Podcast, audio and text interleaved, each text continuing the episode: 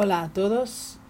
Hoy en Café con Espiritismo traemos una reflexión de William Jacob acerca del libro Vitrina de la Vida, psicografiado por Chico Xavier y dictado por el espíritu Hermano X. Encontraremos en el capítulo 19, con el título de Jesús y Simón, un bellísimo mensaje.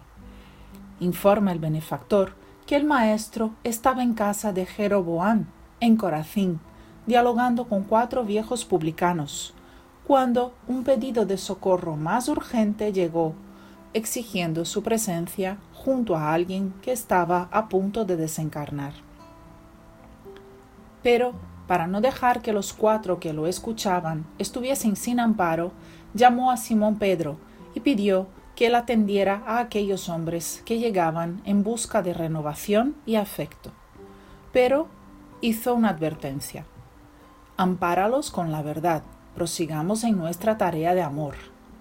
Después de un cierto tiempo y con Simón Pedro mostrándose un poco más esquivo, Eliude, el joyero y más mayor de los cuatro, se levantó y solicitó con humildad.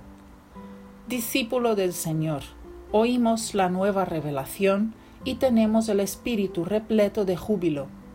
Comprendemos que el Mesías Nazareno viene del parte del Todopoderoso a arrancarnos de las sombras para la luz, de la muerte para la vida. ¿Qué instrucciones y bendiciones nos das, oh dilecto compañero de las buenas nuevas? Tenemos sed del reino de Dios que el Maestro anuncia. Acláranos la inteligencia, guía nuestro corazón hacia los caminos que debemos transitar. Simón, con todo, de mirada fulgurante, como si fuera un austero celador de las conciencias ajenas, blandió violentamente el puño cerrado sobre la mesa y habló áspero. Os conozco a todos, oh víboras de Corazín. Y apuntando el dedo en dirección a Eliude, aquel mismo que tomara la iniciativa del entendimiento, lo acusó severamente. ¿Qué pretendes aquí, ladrón de las viudas y de los huérfanos? Sé que juntaste inmensa fortuna a costa de aflicciones ajenas. Tus piedras, tus collares, tus anillos, ¿qué son ellos sino las lágrimas cristalizadas de tus víctimas? ¿Cómo consigues pronunciar el nombre de Dios?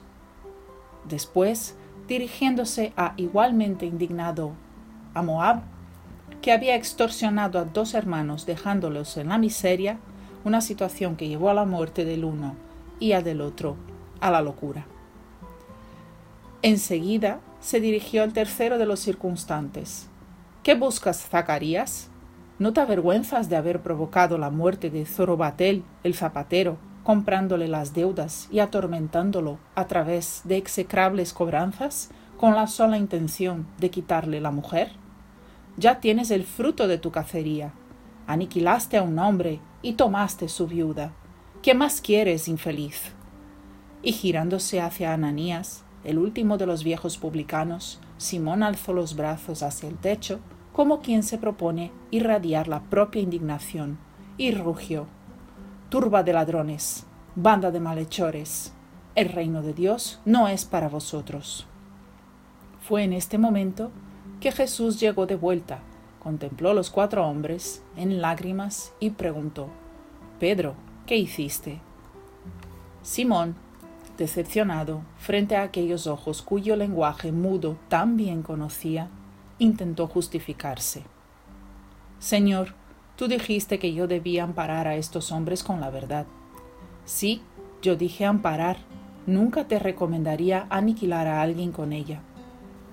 Acto seguido, Jesús se sentó a la mesa, invitó a los publicanos para la cena y les habló respecto del reino de Dios con tanta belleza que todos los comensales guardaban la impresión de vivir en el futuro, en prodigiosa comunión de intereses e ideales.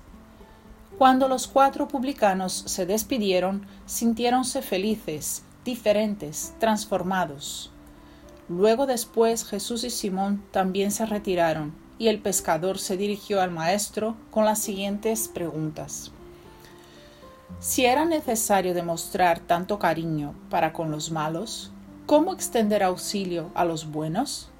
Si los hombres equivocados merecían tanto amor, ¿Qué les correspondía hacer en beneficio de los hombres rectos? El Cristo escuchó las observaciones en silencio y cuando el aprendiz terminó las triviales reclamaciones, respondió en una frase breve. Pedro, yo no vine a la tierra para curar a los sanos. Cuando Jesús pidió que Simón amparase a los cuatro con la verdad, no era en el sentido de decir lo que ellos habían hecho en el pretérito oscuro, porque esto ellos ya lo sabían.